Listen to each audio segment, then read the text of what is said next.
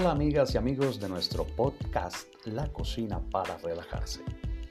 Tengo que agradecerles a todos los que de una forma u otra han decidido acompañarme como oyentes en mis episodios. Y aunque hasta este momento hemos publicado el primero, ya contamos con varias reproducciones en las plataformas donde se encuentra disponible. Y todo esto gracias a ti. Gracias a ti por hacer play, reproducirlo y escucharlo. Déjame decirte que estaría muy agradecido si me dejas saber qué te ha parecido mi podcast y si tienes alguna opinión o sugerencia o quieres ser entrevistado y aparecer como parte de nuestra grabación, por favor, házmelo saber a través del correo la cocina para o en un mensaje de voz en el link de Anchor que ya he dejado en nuestro grupo de Facebook. También puedes hacerlo directamente en la aplicación. Ahí buscas el podcast La Cocina para relajarse y accede y déjame un mensaje de voz. Bien, como siempre te digo, nada mejor que comenzar las tareas dentro de la cocina con algún producto de procedencia natural que nos ayude a relajarnos. Ya en nuestro episodio anterior te recomendaba el té verde, más por sus propiedades antioxidantes.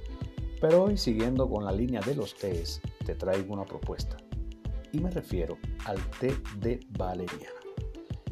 La valeriana, tradicionalmente utilizada por su acción tranquilizante, relajante e inductora del sueño, es una planta que actúa como un agente sedante, relajando el sistema nervioso y el cerebro, por lo que se suele recomendar a personas con trastornos del sueño.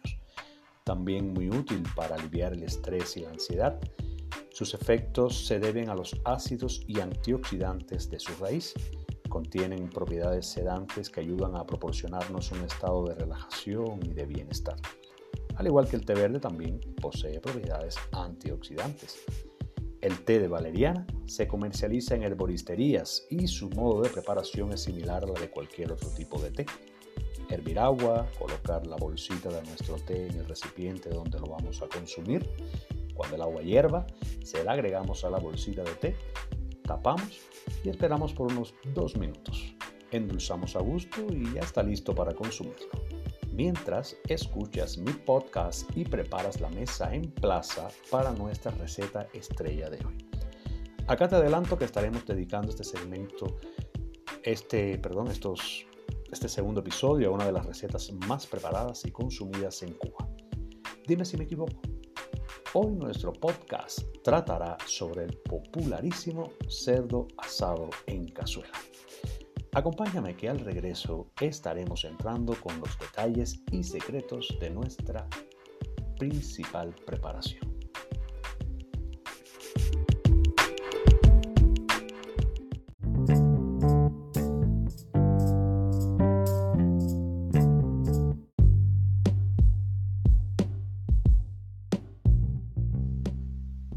El asado, barbacoa, parrilla o parrillada es una técnica de cocción mediante la cual los alimentos, generalmente cortes de carnes, son expuestos al calor del fuego o brasas para que se cocinen lentamente.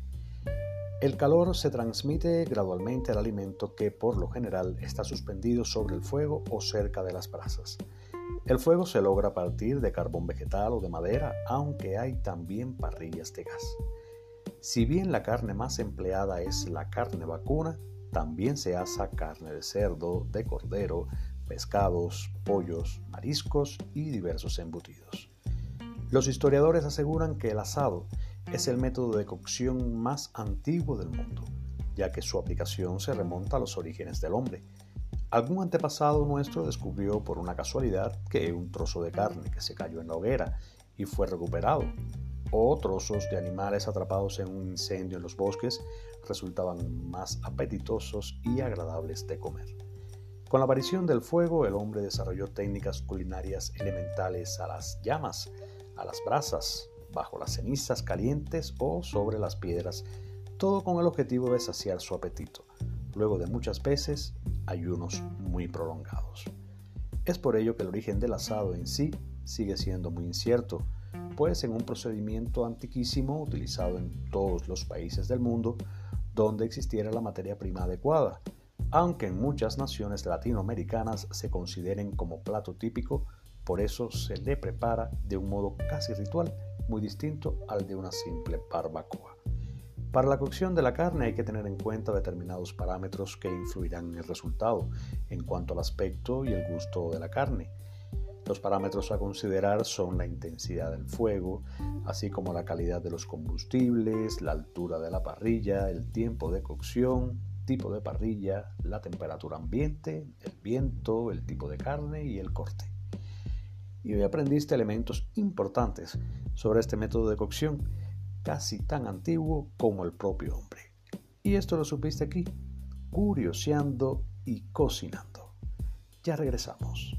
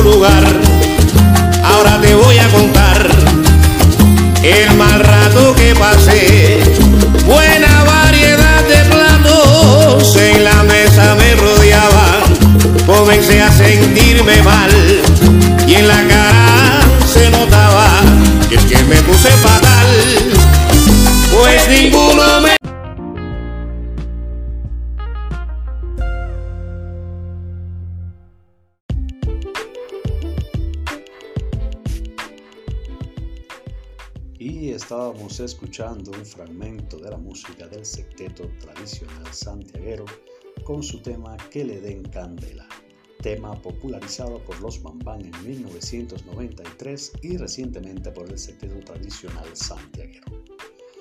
Bien, amigas y amigos, gracias nuevamente por estar escuchando este podcast, pensado para que juntos aprendamos y nos relajemos mientras cocinamos estos espectaculares platillos típicos de la cultura culinaria cubana. Bien, y vamos ya a preparar nuestra mesa en plaza. Los ingredientes que utilizaremos para nuestra receta de hoy son los siguientes. Un pernil de cerdo, de 5 libras aproximadamente, Aquí, bueno, te estoy dando las medidas para esa cantidad específica de carne. Puede ser un pernil, pero también podemos usar otras partes del cerdo, como el lomo o simplemente un pedazo de carne de cerdo limpia y sin hueso. A, a esta carne siempre debes tratar de retirarle el exceso de grasa. Nuestro segundo ingrediente es un aderezo que vamos a preparar con los condimentos que más te gusten pero te sugiero una idea que podemos utilizar para nuestro asado en cazuela. Vamos a juntar en un recipiente de cristal un poco de ajo molido, pimienta negra molida, sal, un poco de azúcar, un cuarto de taza de aceite y un cuarto de vino blanco o seco. Todo esto lo licuamos bien con una cuchara y vamos a dejarlo reposar. No te doy las medidas de algunos de los componentes del aderezo porque como siempre te digo, está en dependencia del gusto individual de los consumidores. Si te recomiendo moderar la cantidad de sal que utilices en tus preparaciones, pues suele ser dañina cuando es consumida sin moderación. Ahora vamos por el resto de los ingredientes. Vas a necesitar una taza de este aderezo que te comentaba en este anteriormente, el que vas a dejar en reposo trata de que cuando elabores el aderezo eh, te llegue hasta la cantidad de una taza aproximadamente. Vamos también a necesitar un cuarto taza de jugo de naranja dulce, dos cucharadas de jugo de limón. Repito, un cuarto taza de jugo de naranja dulce y dos cucharadas de jugo de limón. Media cucharadita de comino en polvo dos cebollas grandes cortadas en rebanadas de media pulgada, seis dientes de ajo pelados y también rebanados. Ya tenemos todos nuestros ingredientes. Ya los tenemos organizados y medidos sobre una superficie. Ya hemos cortado con nuestro cuchillo el ajo y la cebolla. Hemos exprimido nuestra naranja y obtenido el cuarto de taza de jugo. Es decir, que ya estamos completando nuestra mesa en plaza para nuestra preparación estrella de hoy. Recuerda que espero tus comentarios y sugerencias y te pido por favor que si elaboras alguna de estas recetas le tomes fotos y las publiques en nuestro grupo de Facebook. Muchas gracias por continuar con nosotros. No me pongas pausa aún, que lo que viene ahora te va a interesar también. Una diminuta pausita y estamos de vuelta. Hoy disfrutando con el tema del secreto santiaguero que le den candela. Gracias por ser un oyente fiel.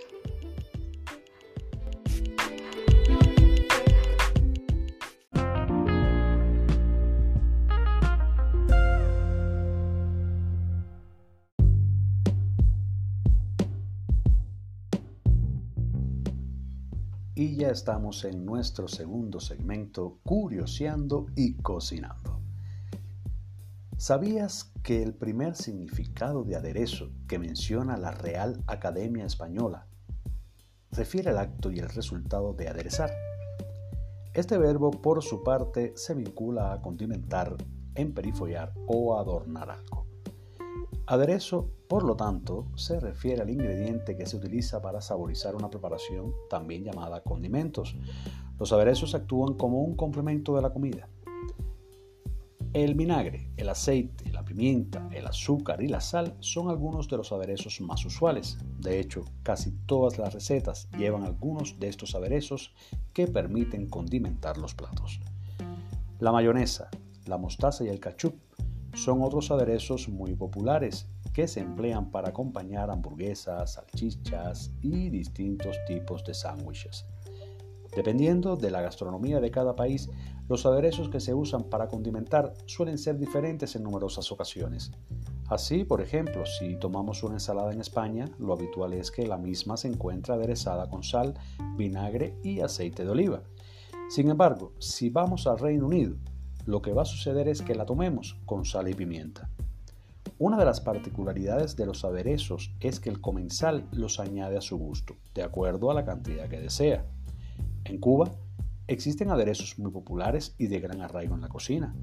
Ejemplo de ellos tenemos el mojo criollo, a base de ajo bien machacado y cebolla picadita, muy pequeña, pimienta negra, vinagre, sal y aceite, y muy utilizado para marinar carnes y pescados. Otro ejemplo es la salsa agridulce empleada también en pescados, carnes y frituras. Y otras salsas para aderezar como las de queso, mantequilla, yogur, forman parte de los aderezos más tradicionales de la cocina cubana y que fueron muy populares en la serie de televisión de los años 80, Cocina al Minuto, con la querida e insuperable Nixa Villapol. De hecho, muchos de estos aderezos fueron creaciones propias de esa grande de la cocina criolla. Y estos datos los conociste aquí, junto a mí, curioseando y cocinando. Ya regresamos con más de nuestra cocina para relajarse y aprender. No te vayas, ya volvemos.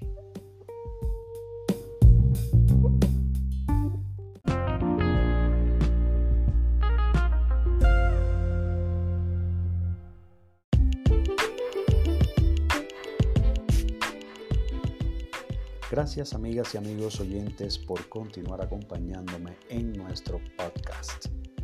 Es un placer que sigas conmigo cocinando, aprendiendo y relajándote con esta receta de hoy. Cerdo asado en cazuela. El asado en cazuela es muy popular en Cuba. Muchas de las carnes que son consumidas son elaboradas con esta técnica, que aunque no es exclusiva de la isla, sí es de las más utilizadas y preferidas por las cocineras y cocineros en nuestros hogares. Tal vez debido a la precaria situación que ha atravesado la isla en muchos años, y lo cual ha imposibilitado que el acceso a hornos modernos se haga imposible en la mayoría de sus habitantes. Lo cierto es que al igual que otras recetas muy tradicionales, las carnes asadas en cazuela son un producto que aportan mucho sabor y suavidad cuando están terminados. Y es por eso que se ha convertido en una de las formas de cocción más empleadas. Es difícil no encontrar una familia que elabore su propia carne de cerdo asada en cazuela el fin de año, momento este para compartir y hasta para hacer críticas sobre el punto de sabor y cocción de esa preparación. Momentos más que justificados para que la familia se reúna y tenga por protagonista unas riquísimas lonjas de cerdo asada en nuestra cazuela. Pero ya les revelo el procedimiento para elaborar nuestra receta, muy tradicional entre los habitantes de Cuba, así que seguro cuando nos visites vas a encontrar sin lugar a dudas esta preparación en cualquier restaurante. Bien, ¿y ahora qué hacemos? Bueno, vamos a retornar a nuestra receta. Vamos a perforar la carne por todos lados con la punta de un cuchillo.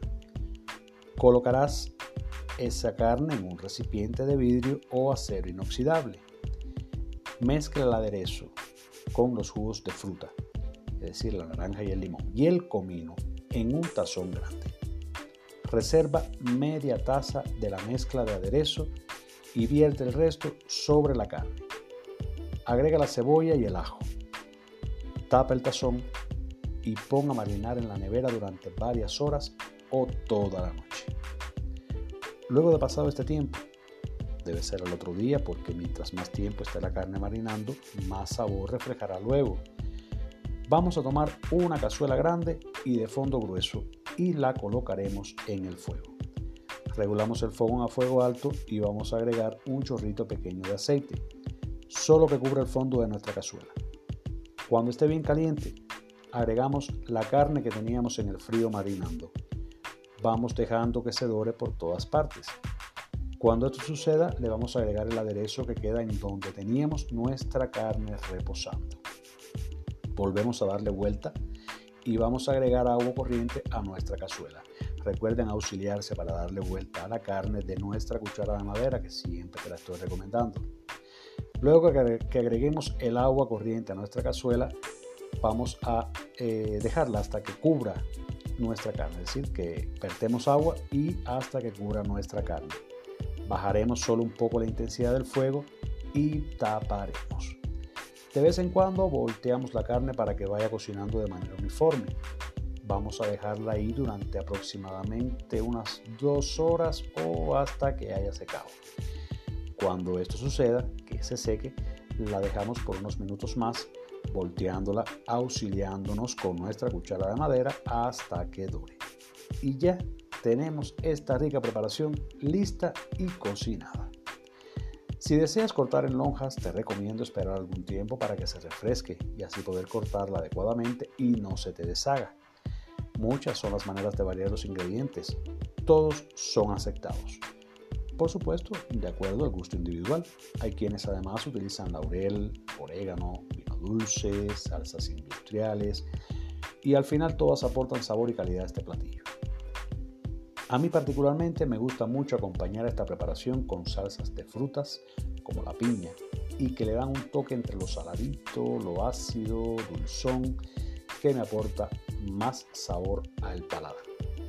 Pero vamos a una última pausa, porque cuando regrese te estaré contando qué platos son ideales para acompañar esta preparación y qué nutrientes nos aporta al organismo. Mil gracias por quedarte, ya volvemos.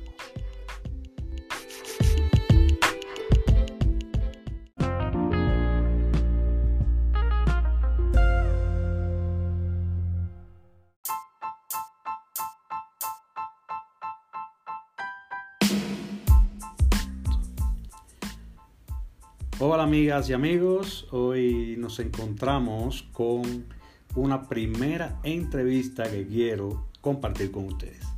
Esta persona que me acompaña vía telefónica tiene muchos seguidores en sus redes sociales. Es una persona común, así como tú y como yo. Trabaja, tiene un hogar, atiende a, su esposo, a su familia y al igual que la mayoría, posee una cocina en su hogar.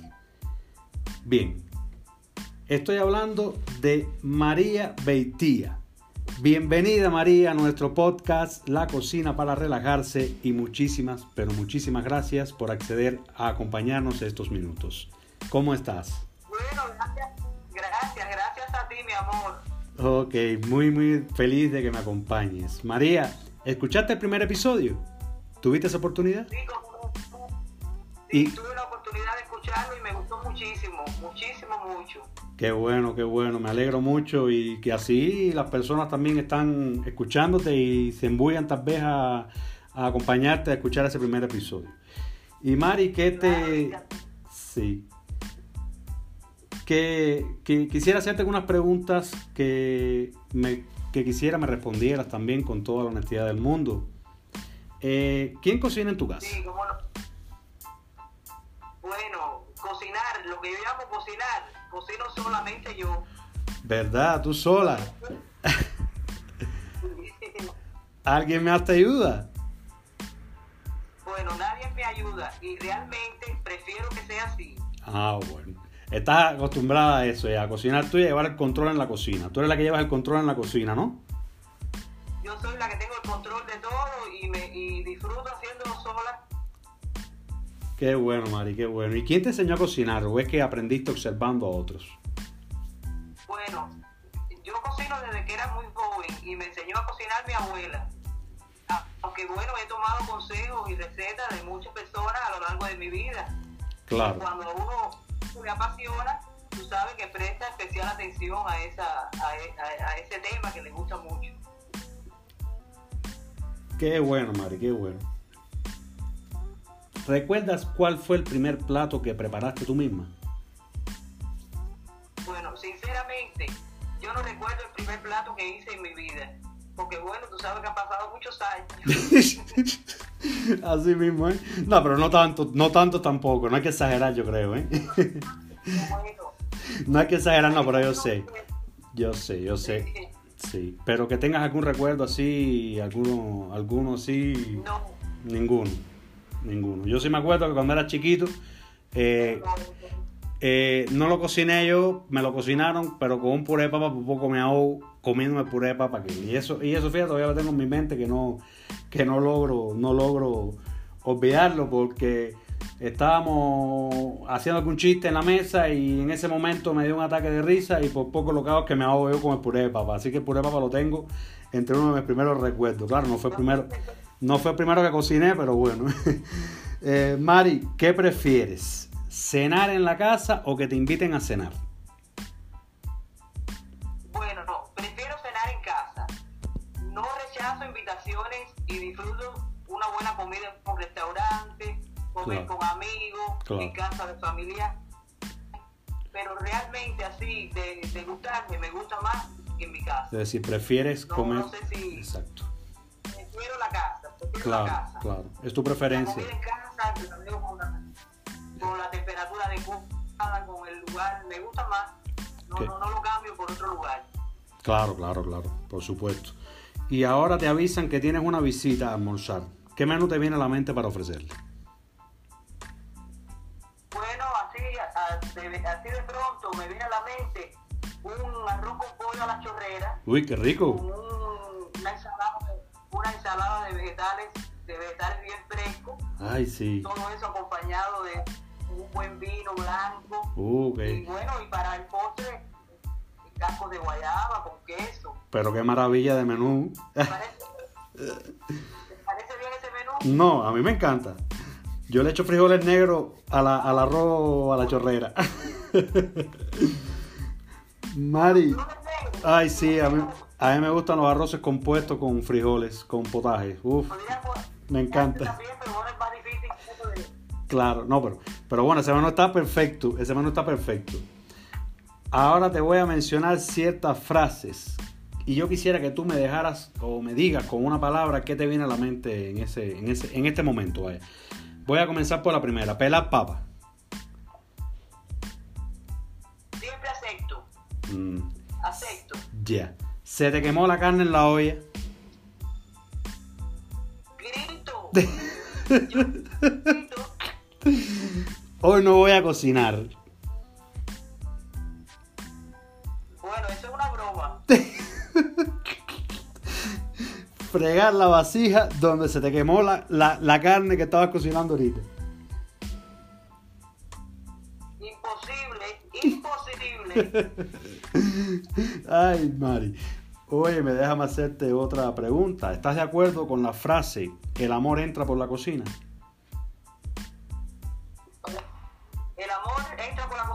¿Estás de acuerdo con esa frase? Bueno, esa frase es muy conocida. Sí. Sí, y, y, es, una frase muy, es una frase muy conocida, de que el amor entra por la cocina. Sí, yo, yo creo en esa frase. Y desde el punto de vista personal, sí. me parece que, que, que, puedo afirmarte casi que, que es real, que entra por la cocina porque son ya unos cuantos años de matrimonio y mm, cocinando todos los días. Ya. Encantado con mi comida. Uy, qué bien. ¿Tú crees que entre o no? Uy, claro que sí. Claro que sí, yo creo que sí. Y lo mantiene, y se mantiene también gracias a él. No es verdad, a la cocina. Se mantiene gracias a la cocina. Mira, hoy vamos a hablar del cerdo asado en este segundo episodio. El cerdo asado en cazuela. Y eh, yo sé que tú lo has elaborado, porque yo lo he probado. Y tengo que decirte que es eh, del, del, 1 al 10, le voy a dar una puntuación, le daría un 11, ¿sabes, no? Ahora, ese es mi calificativo. ¿Cómo lo calificarías tú, modesta y aparte? Ese cerdo asado en cazuela que tú elaboras. Dime. la puntuación mía. ¿Cuál sería? Modestia aparte. El máximo. sí, pero a, a veces la, lo puedo calificar con el máximo, pero a veces no me gusta mm. algunos detalles y puedo calificar. Con otro número. Un poco más bajo. Bueno, no, yo creo que no. Yo creo que, que tú te mereces el, el, el 11 en eso. Tú te mereces el 11 ahí en, ese, en esa preparación. Mari, para terminar, quisiera que me dieras algún tip de cocina, no sé, algún consejo o un secreto que tú, que tú tengas y quieras compartir con, nosotros y nuestros oyentes. Bueno, mira, entre los consejos que yo pudiera darla, eh, en la cocina es muy importante saber utilizar y reajustar los ingredientes con los que uno cuenta en el momento de hacer algo. Mm, que no porque te falte una cosa, debes de hacerla. Mm, y tener el balance de las cosas que llevas y de, que tengas mucho de, lo, de, algo.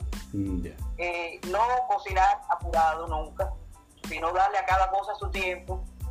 Tener mucha confianza en, en, los, en, el sentido y principalmente no tanto la vista, sino como el olfato. Para el olfato en la cocina lo Mm, muy de acuerdo. No ver la cocina como una obligación. Exacto. No ver la cocina como una obligación, como un que ver como algo que, que, te entretiene, que te relaja, que tú disfrutas y que lo haces con mucho amor. Eso para mí. Y secreto, me parece que cada, cada, cada plato tiene un toque personal y que casi nunca las personas lo dicen, porque bueno, ya ese es el secreto. Y ese es el secreto, del éxito, del éxito de la receta, ¿no es verdad? Y el éxito, y casi todo el mundo te dice las cosas, pero el secretico como tal, se lo guarda porque ese es el que distingue a esa, a ese, a esa persona, de la, de, por ejemplo, de un arroz amarillo hecho por alguien, por otro hecho por otra persona, por algún ingrediente mínimo o un tiempo que le des de más. El secreto, como el nombre lo dice, es ese, el toque personal que le da a cada persona. Efectivamente, y yo coincido completamente contigo en ese, en ese, con ese concepto, ¿no?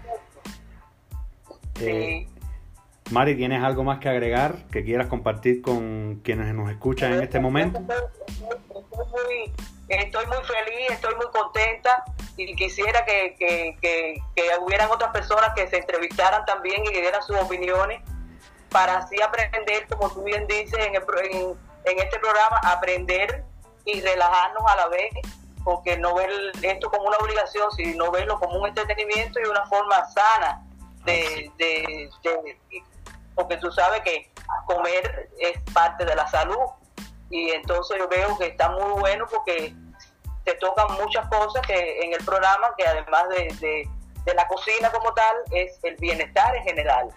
Muy yo estoy feliz y muy contento de que me hayas seleccionado para esta entrevista. Muy de acuerdo. bueno, te quiero mucho. Yo lo sé, muy de acuerdo y muy agradecido.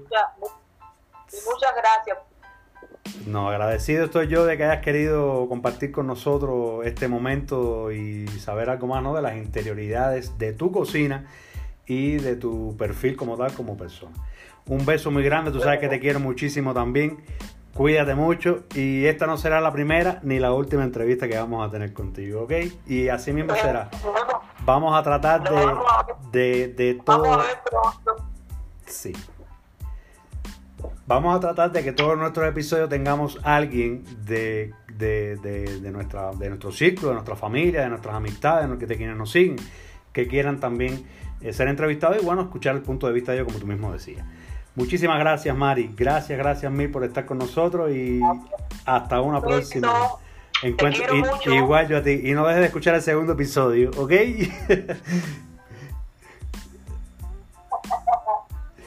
gracias, Mari. Hasta luego.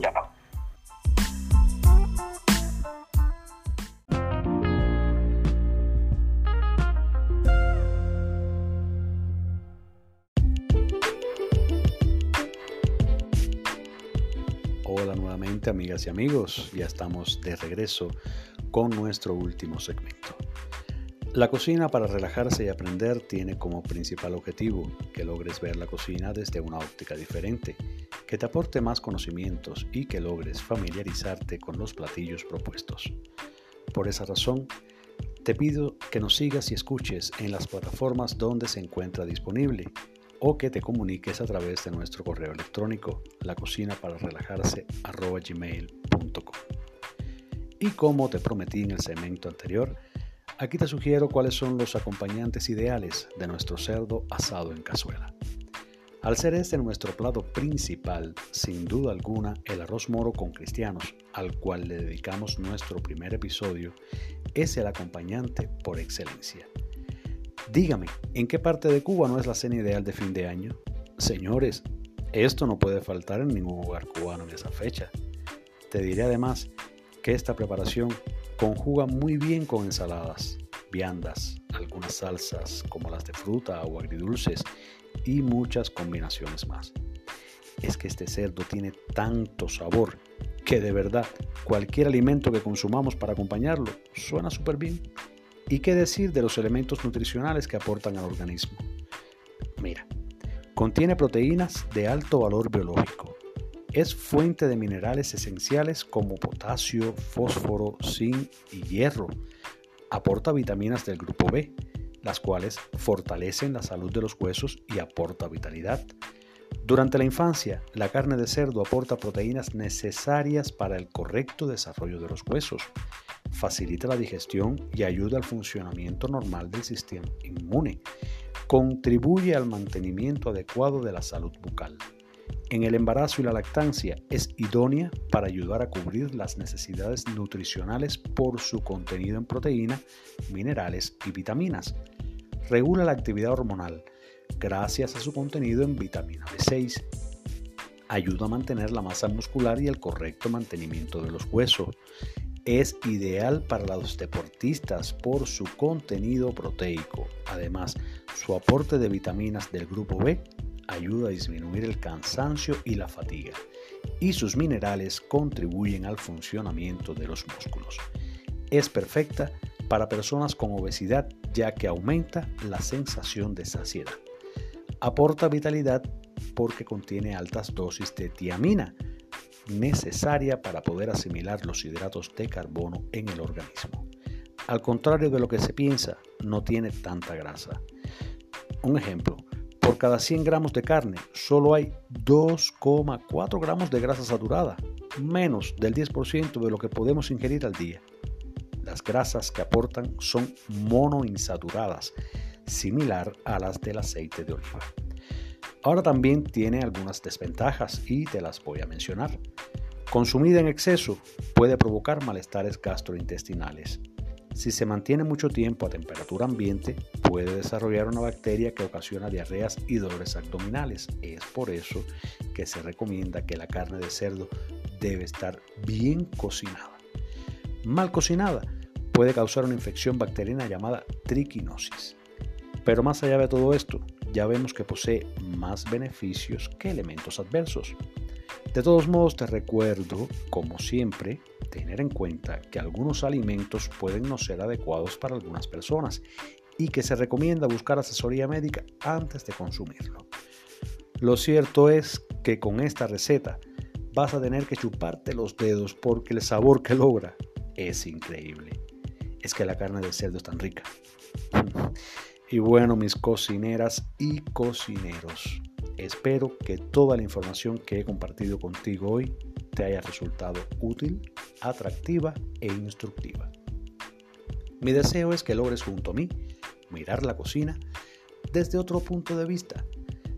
Mil gracias a todos y los espero en un próximo episodio. Gracias por juntos cocinar, aprender y relajarnos. Hasta muy pronto.